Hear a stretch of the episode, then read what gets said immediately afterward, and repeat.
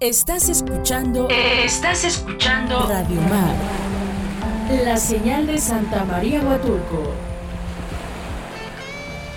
Porque sabemos que amas Huatulco, ven con nosotros a viajar a través de tu existencia. Este es tu momento. Iniciamos.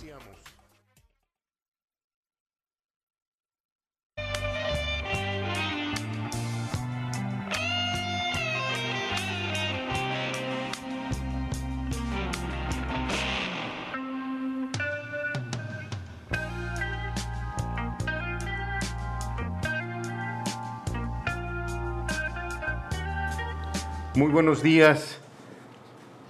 Como es mi hábito, quiero agradecer a los radioescuchas de 106.3 Radio Mar por su amable y valiosa atención al sintonizar esta su estación. Agradecer públicamente la labor de la maestra Sheila Santiago, la directora de Radio Mar, por su trabajo en pro de la limpieza de playas.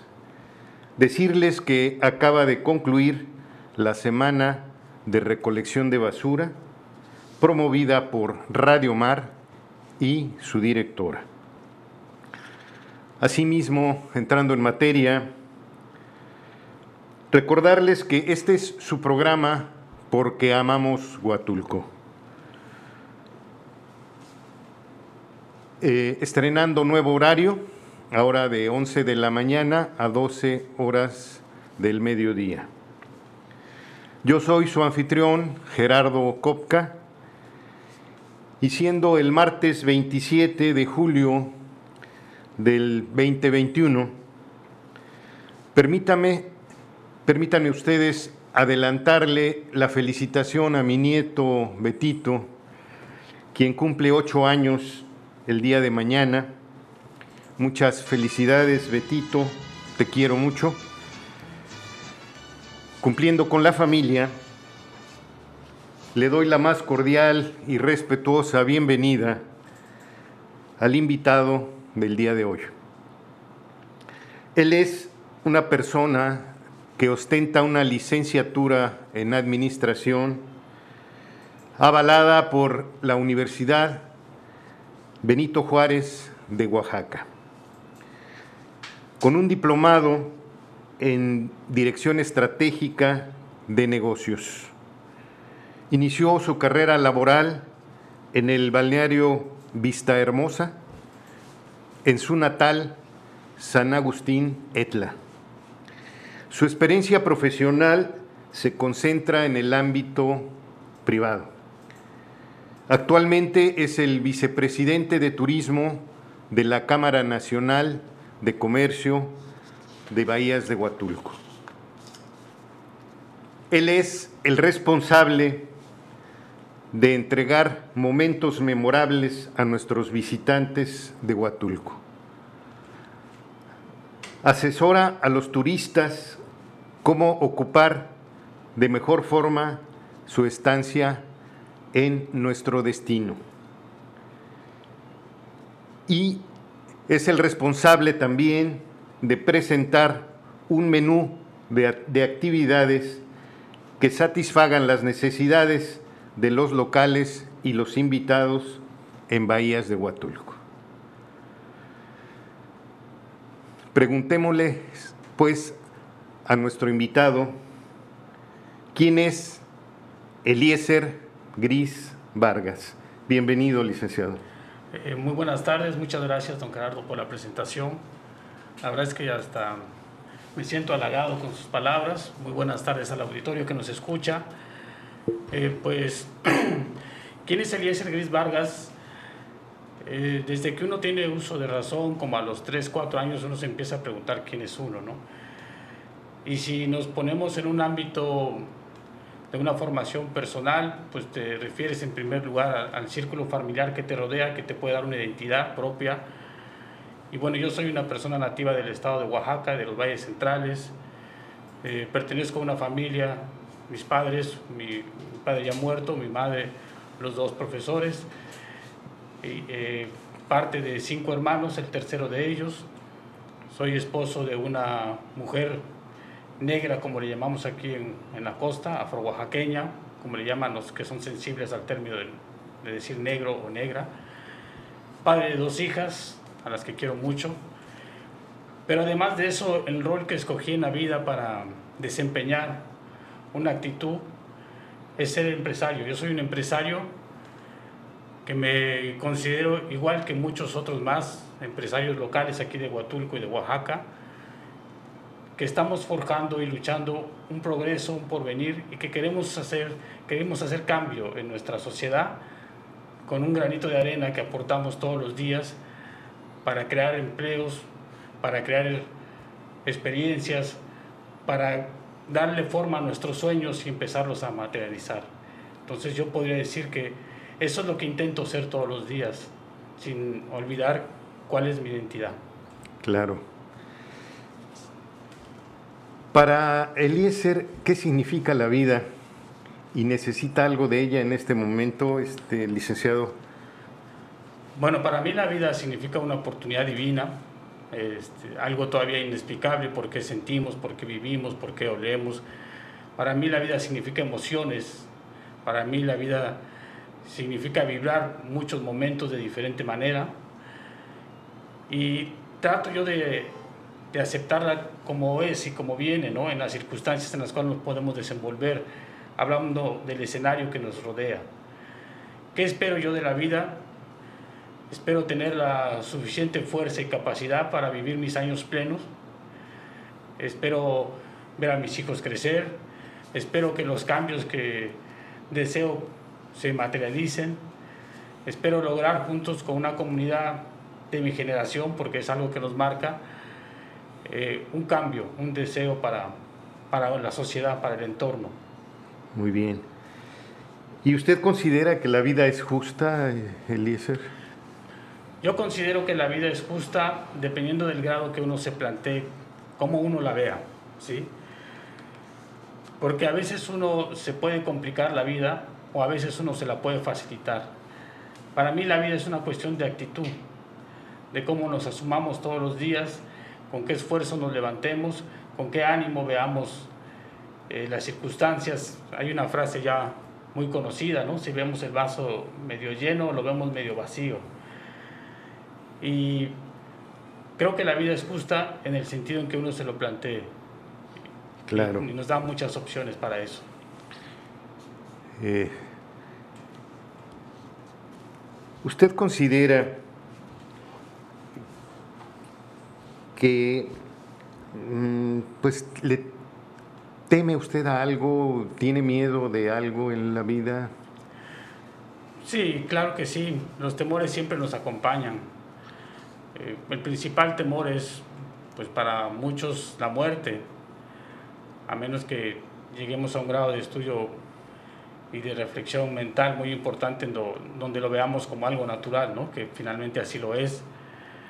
Pero hablando del ámbito empresarial donde yo me muevo y del ámbito social, creo que muchos empresarios actualmente tenemos mucho miedo a la pandemia, a la incertidumbre que nos rodea en estas circunstancias, a que no hay una, una estabilidad que nos pueda marcar una condición para decir esta es la ruta, ¿no? Pero también ese miedo es un motivante para que podamos salir de nuestra zona de confort, para que podamos hacer estas acciones, como les decía hace un momento, agradeciendo a la, maestra Sheila, de cuidar el planeta, de, que es momento de cambiar, de que es momento de dar una aportación, un esfuerzo más a la naturaleza. Creo que esos miedos bien enfocados nos pueden ayudar mucho a generar buenas acciones.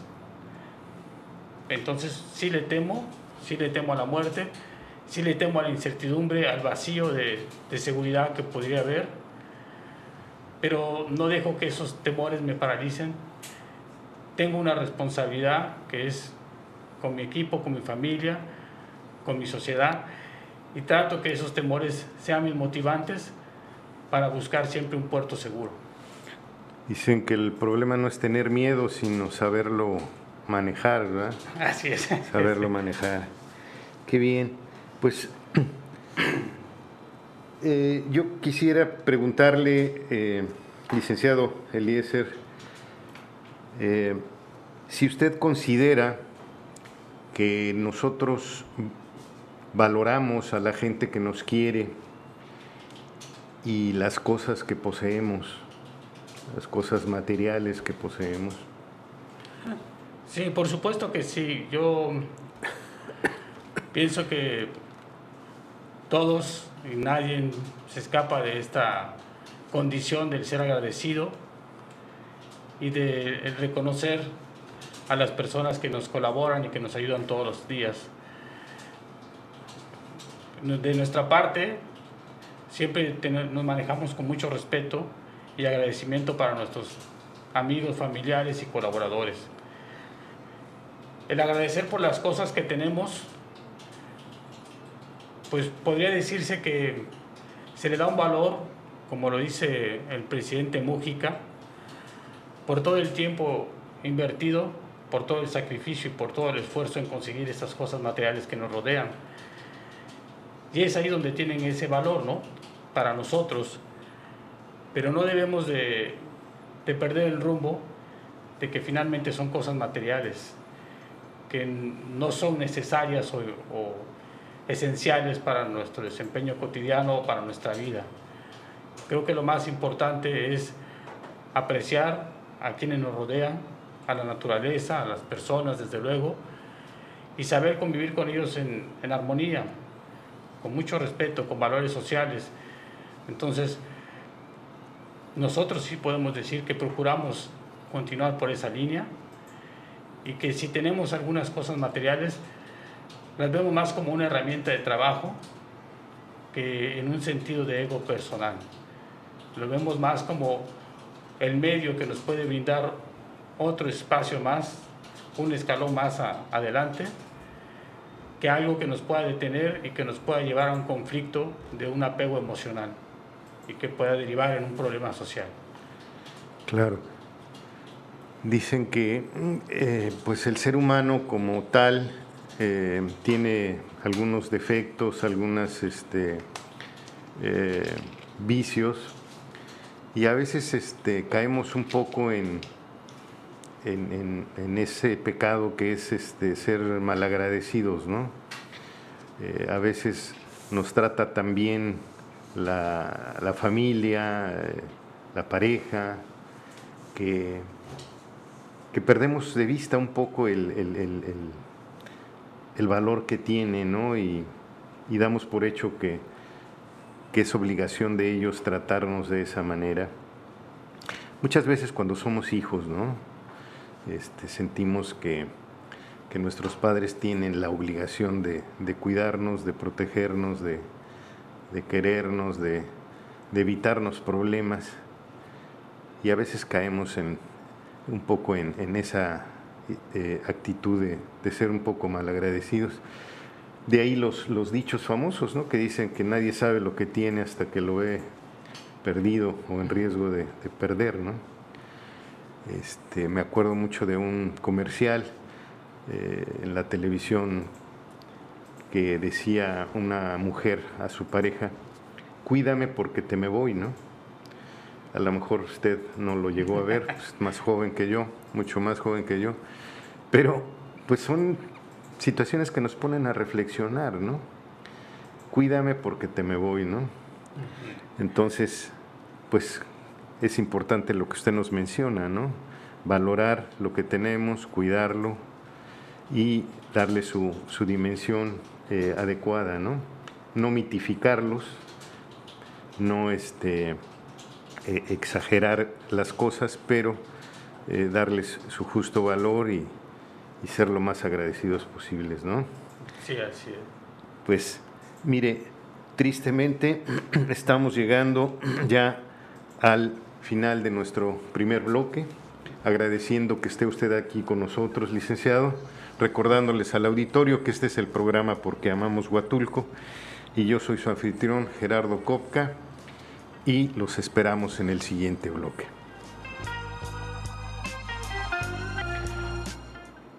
Este ya es nuestro segundo bloque, a lo que agradecemos a, todas las personas que, nos están escuchando y, viendo tal vez.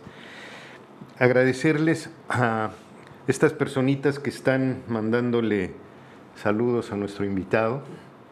Eso demuestra que ha hecho bien las cosas, que hay gente que lo quiere, que lo, que lo estima, que, que está pendiente de él, ¿no? Y pues no sé si quisiera usted hacer un agradecimiento personalizado a alguien o, en global a todos los que están. No, pues muchas gracias a todos por, por la porra, por las buenas vibras que siempre me transmiten. Este, no quiero decir a uno porque puedo olvidar a otro, y entonces puede ser sensible, pero muchas gracias a todos. Eh, trato de hacer siempre mi mejor esfuerzo pensando de manera colectiva. Claro.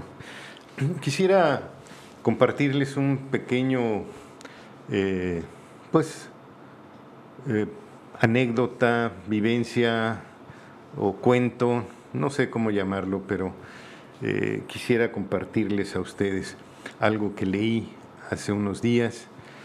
se refiere a una persona que anda buscando empleo y se topa con un sacerdote y le dice, eh, padre, necesito empleo, necesito dinero. Y el padre le dice, casualmente yo tengo un empleo para ti. Vamos a mi oficina. Y llegando a su oficina le dice, por favor toma asiento y firma este contrato, pero primero lee lo que dice, ¿no? Y el hombre le responde, no sé leer ni escribir.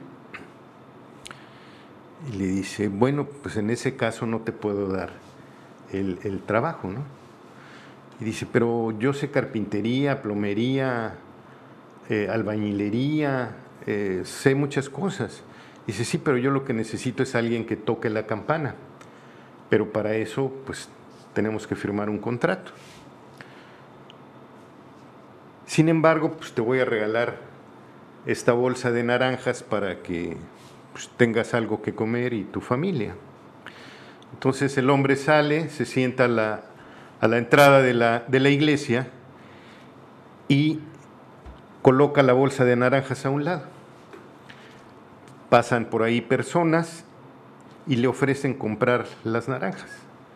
Finalmente termina vendiendo las naranjas y va al mercado compra naranjas, compra manzanas, regresa al lugar donde vendió las naranjas y las vende. De esa manera continúa comprando más cosas y vendiéndolas. Eh, de tal suerte que llega un momento en que se vuelve dueño de la plaza, por su constancia y por eh, su disciplina. Entonces cada viernes va al banco y deposita una buena cantidad de dinero. Llama la atención del gerente del banco y eh, se le acerca y le dice, oiga, eh, ¿qué le parece si en lugar de que usted traiga el dinero, mando yo a un empleado a, a su negocio para que recoja el dinero y pues, le evitamos que venga usted? y además pues va a ser más seguro, ¿no? El Señor acepta de buena gana, dice, pues me va a ahorrar tiempo y, voy a estar más tranquilo. Entonces lo invita a, a su oficina y le dice, por favor, firme este contrato y este y pues lo puede leer para que eh, podamos este, implementar que el próximo viernes ya vayan a recoger el dinero. Y el Señor le dice, es que no sé leer ni escribir. A lo que el director del blanco le responde, eh, ¿cómo es posible que sin saber leer y escribir tenga usted eh, tanto éxito en, el negocio y, haya hecho tanto dinero? ¿Qué sería de usted si supiera leer y escribir? Y el hombre le responde, ¿no? Pues estaría tocando una campana, ¿no? Eh, es una cosa que a mí me puso a reflexionar mucho y espero que ustedes también, ¿no? Este, en fin, eh, volviendo a nuestro tema, licenciado, eh, ¿usted considera que la gente pueda cambiar? Yo creo que sí. Este, voy a dar una, una pequeña explicación por qué pienso que sí. Hay una, una historia o una presentación de Ignacio Morgado que nos habla de por qué los seres humanos tenemos la capacidad de razonamiento y también la capacidad de emociones, a diferencia de otros animales, ¿no? porque finalmente somos animales. Nosotros en nuestro cerebro tenemos una glándula que se llama la amígdala, que se formó hace millones de años, tal vez más de 200 millones de años en los primeros mamíferos. Y también tenemos otra glándula aquí en la parte frontal que se llama la corteza dorsolateral, que esa nos ayuda al razonamiento y tiene, es un poco más joven. Pero resulta que hay otra glándula que hace la conexión, otra parte del cerebro que hace la conexión entre las, entre las dos, ¿sí? que es la corteza ventromedial.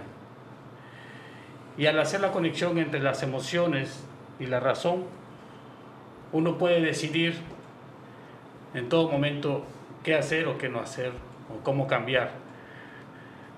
En el 13 de septiembre de 1848, en Nueva Inglaterra, Estados Unidos, se estaba construyendo la vía de un tren. Y había un capataz joven, fuerte, bastante inteligente, capaz, que se había llevado a su equipo, que alcanzaba las tareas con éxito. Y estaban pues montando los muertos ahí en el paso del tren y tenían que meter en algunos lugares más duros tenían que meter pólvora, hacer un hoyo, meter pólvora para luego explotar la piedra y poder pasar del tren. Él se llamaba Phineas Gay y entonces estando haciendo esta labor mete una varilla y al momento de tocar la pólvora explota y la varilla entra en la parte de atrás de la mejilla y le sale por, por el cerebro. Entró y salió. Entonces lo llevan inmediatamente a la atención médica. Él, pues, convaleciente, no se podía hacer mucho ahí en estos años, pero finalmente superó la, la lesión, salió a la calle y se dieron cuenta que ya no era él esa, esa varilla había destrozado la parte que hacía la conexión entre la razón y la emoción. Entonces él actuaba ahora de una forma totalmente emocional como un animal.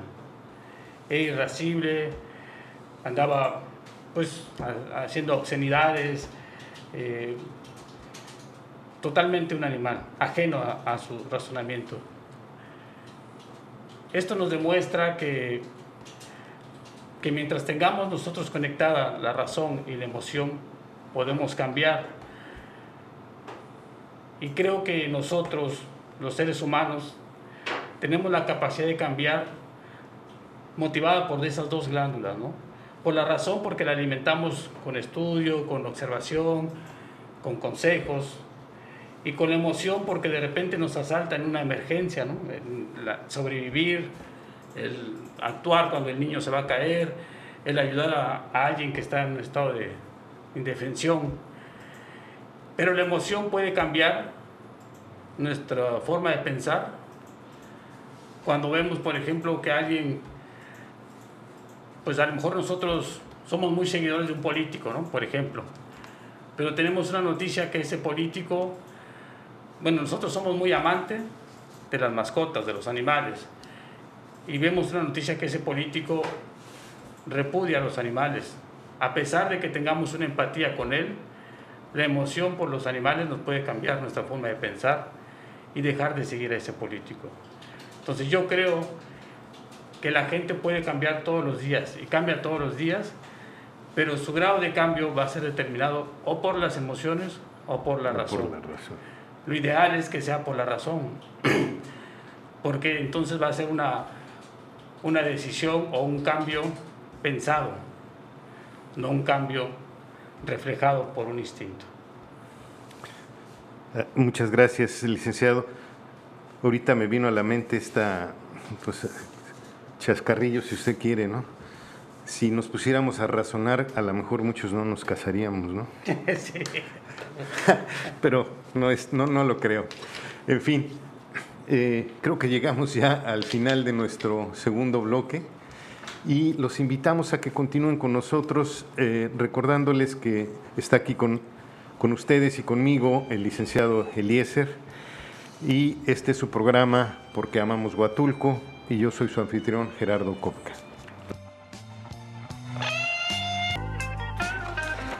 Este es nuestro tercer bloque y es el momento de eh, pues mandarles un mensaje de nuestros amigos del Taquero Mucho que nos invitan a degustar sus deliciosas especialidades, las costras de queso, los volcanes, sus ricos tacos al pastor y no puede faltar la famosísima Tlayuda. Ubicados en el corazón de Huatulco, frente al Parque Central de la Crucecita, de las 7 de la mañana a las 11 de la noche. Ve y disfruta de excelentes desayunos con la familia y amigos, con un gran ambiente y las mejores condiciones de higiene. Taquero mucho te llenará hasta el corazón. Servicio a domicilio al 958 105 15 99. Cumpliendo con este mensaje, regresamos con nuestro invitado del día de hoy, el licenciado Eliezer, al que agradecemos que haya aceptado la invitación y también le agradecemos pues que esté con nosotros porque no dejan de llegar los mensajes de apoyo, los mensajes de eh, reconocimiento y las muestras de afecto para él, ¿no? Pues qué padre, qué padre que así sea, licenciado. Muchas gracias a, todos los amigos que me han mandado un mensaje y un, like. Eh, pues continuando con nuestro cuestionario, licenciado, le preguntaría yo a usted si cambiaría algo de su vida. Mm, yo creo que, que no. Eh, estoy satisfecho con cómo he vivido y cómo vivo actualmente.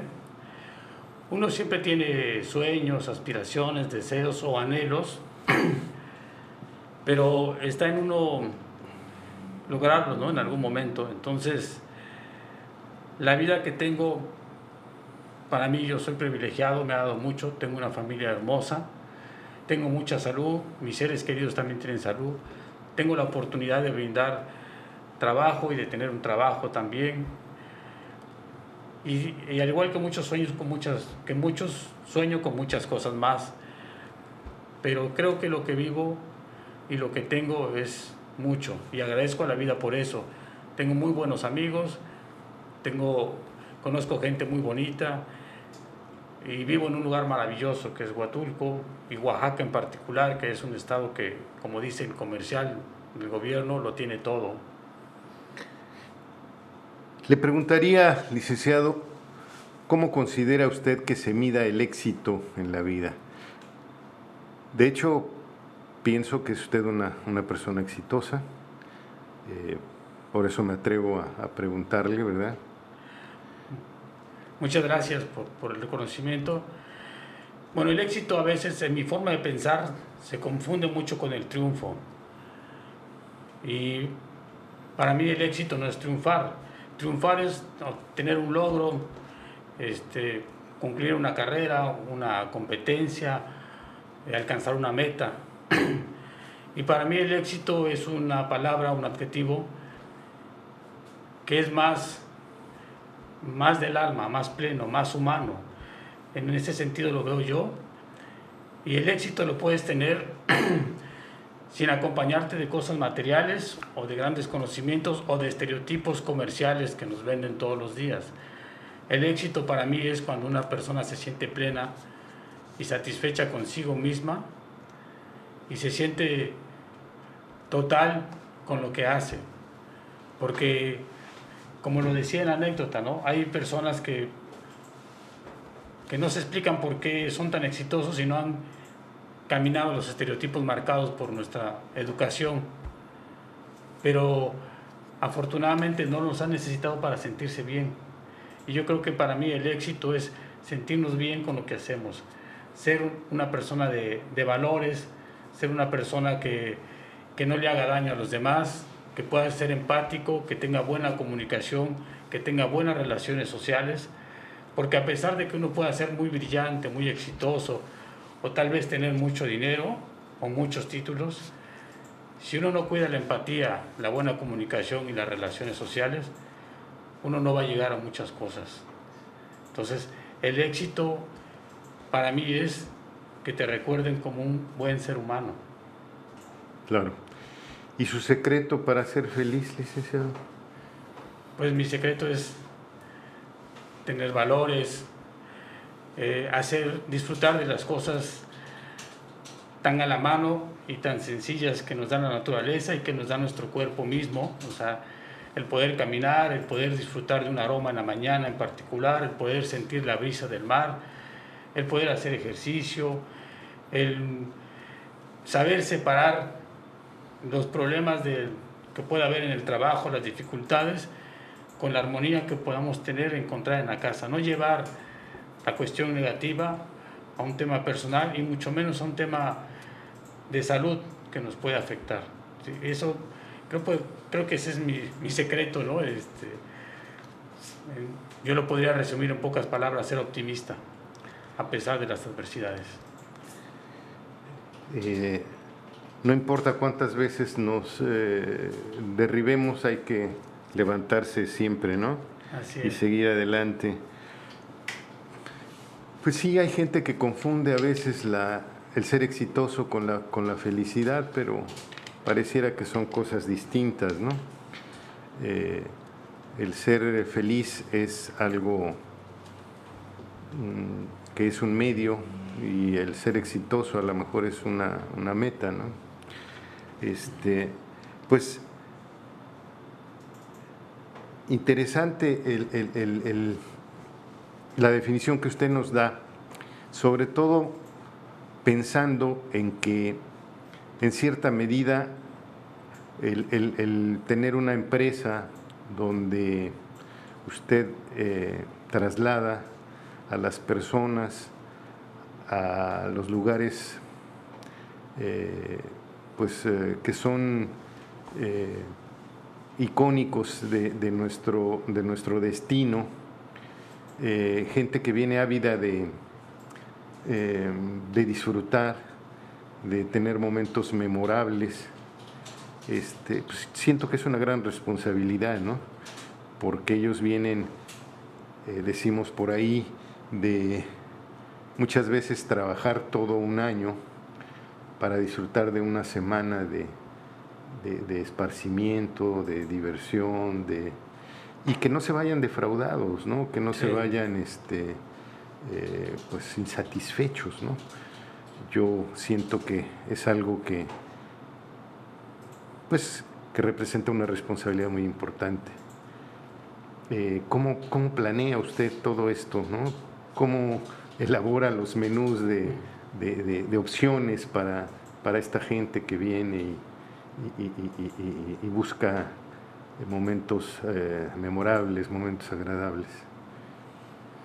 Bueno, mm, lo que nosotros hacemos y que trato de transmitir a, a mi equipo de colaboradores es primero definir un gusto. Nosotros hacemos esto porque nos gusta, además de que estamos acompañados de alguna preparación. Pero cuando a ti te gusta lo que haces, transmites o procuras transmitir siempre lo mejor para, para tus invitados, tus amigos, en este caso los turistas.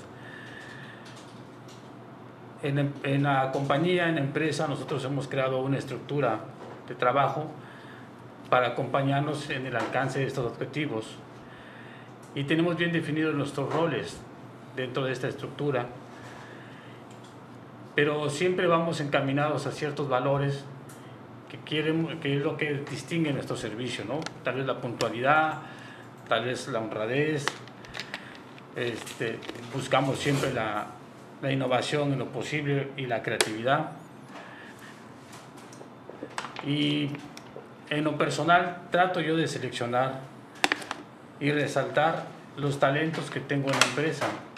Y el talento principal es el recurso humano. La gente compra gente. Y más en el turismo y en el servicio.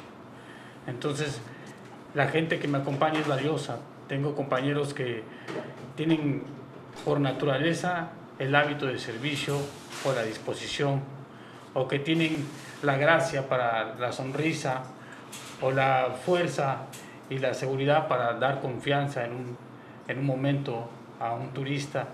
Entonces, esas, esas habilidades y esos talentos de la gente que me acompaña es la que yo busco siempre proyectar al que nos compran, al turista.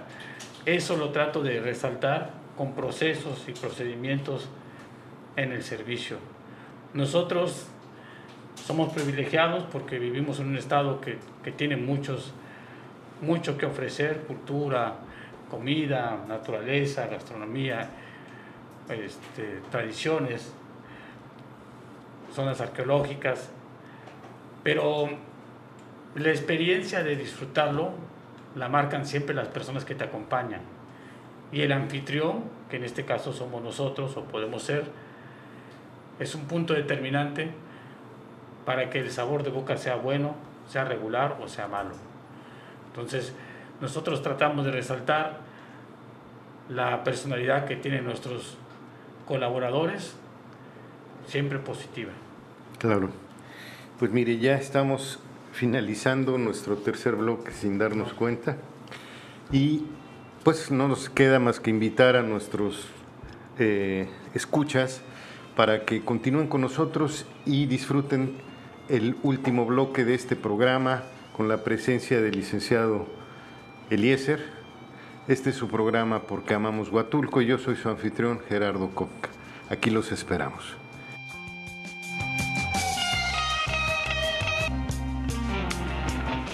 Pues con el gusto de siempre nos tienen aquí ya en nuestro último bloque, eh, pidiéndole a nuestro invitado, el licenciado Eliezer, que nos responda a la pregunta eh, central de nuestro programa, que es ¿por qué ama Huatulco?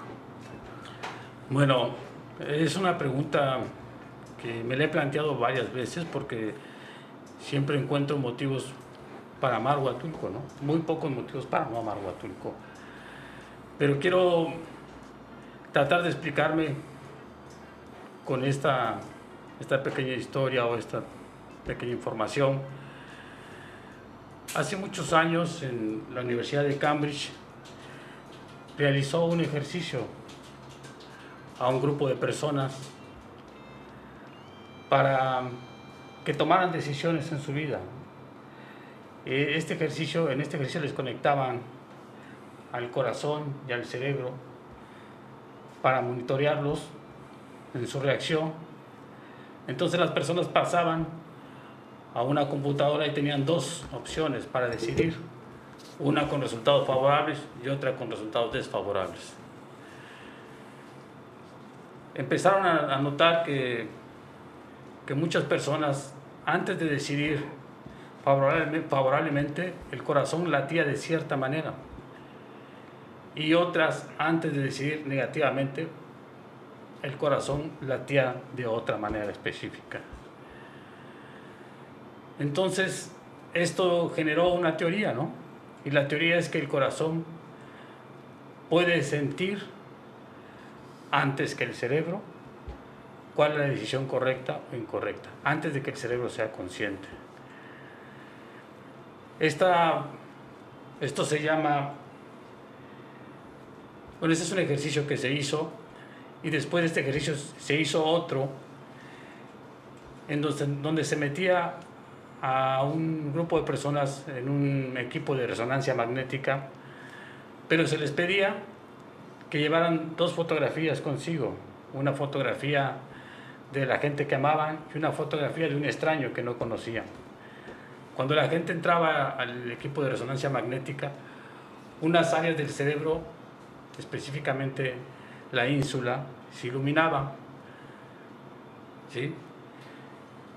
Y se iluminaba porque veían o tenían la, la foto de su ser querido y despertaba una sensación de bienestar o placidez. Nosotros pensamos que cuando estamos enamorados tenemos esa sensación de mariposas en el estómago o de repente sentimos un poco de arritmia. ¿sí? Cuando yo llegué por primera vez a Huatulco, sentí eso, sentí una emoción diferente, sentí que la brisa del mar me estaba golpeando y que me sentía bien, que me sentía contento. Estaba, bueno, por no decirlo, pues estaba ahí en ese momento mi novia, ahora mi esposa, y pues me sentía todavía mucho más contento, ¿no? Entonces, yo puedo contestar que ¿por qué amamos Huatulco? Porque Huatulco es el lugar, o ¿por qué amo Huatulco? Que me despierta esas emociones, más que de forma consciente, de manera inconsciente, que porque todos los días puedo tener esa salud y ese bienestar que me da este maravilloso lugar.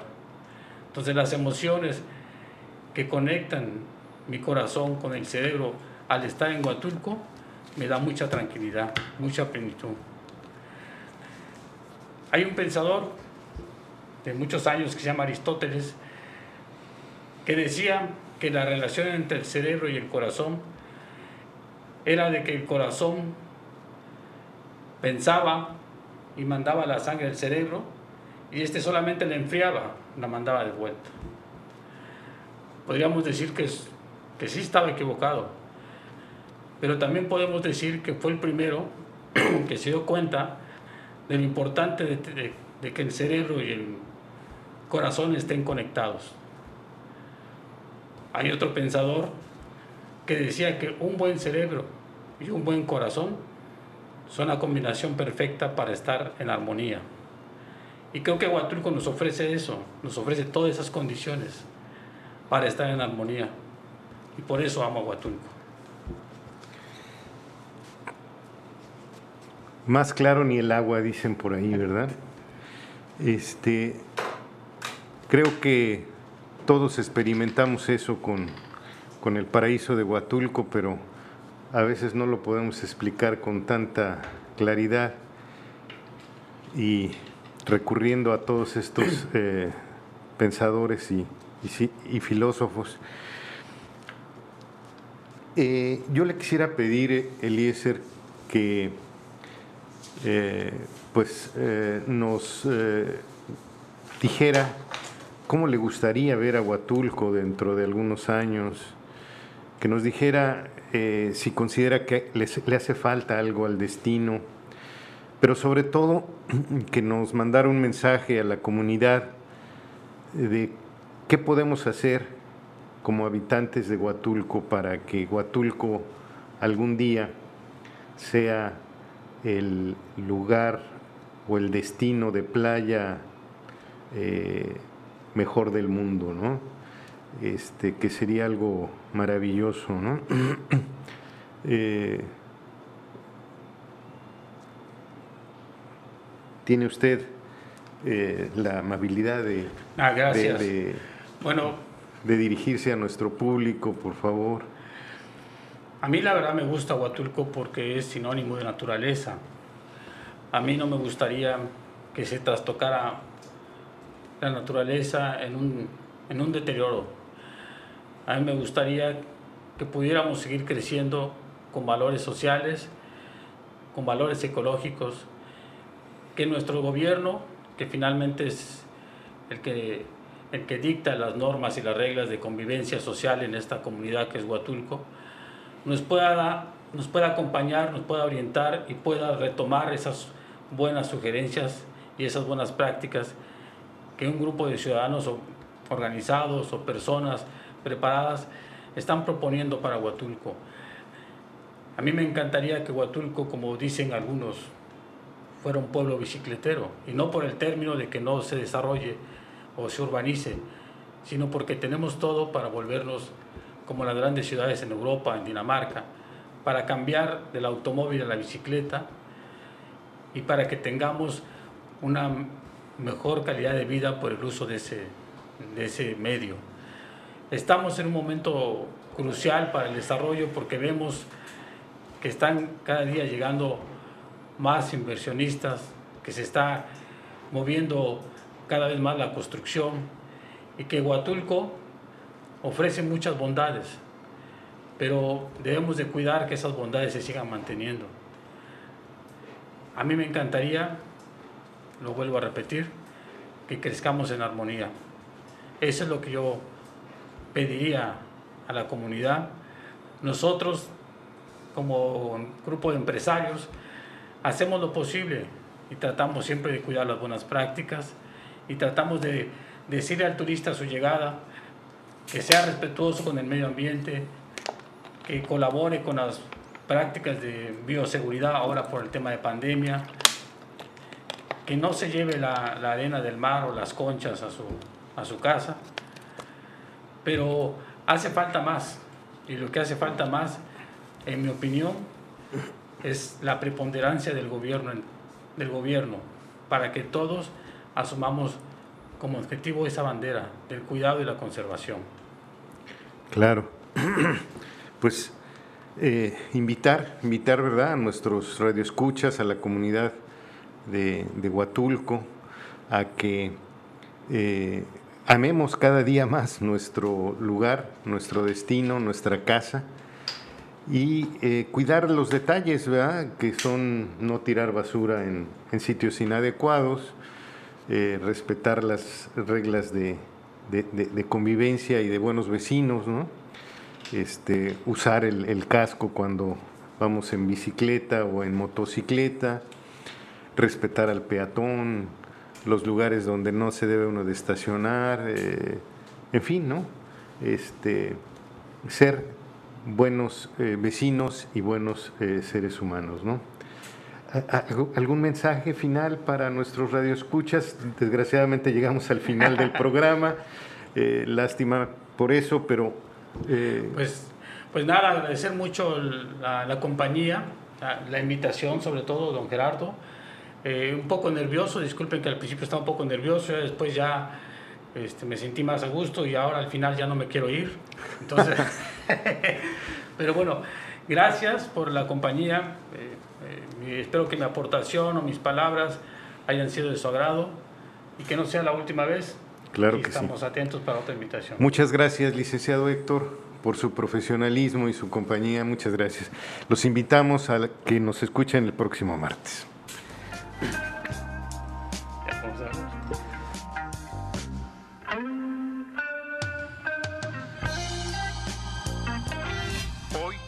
Conocimos una historia más de amor por Huatulco. Te invito a que nos sintonices en nuestra próxima edición, donde nos seguiremos conociendo como comunidad.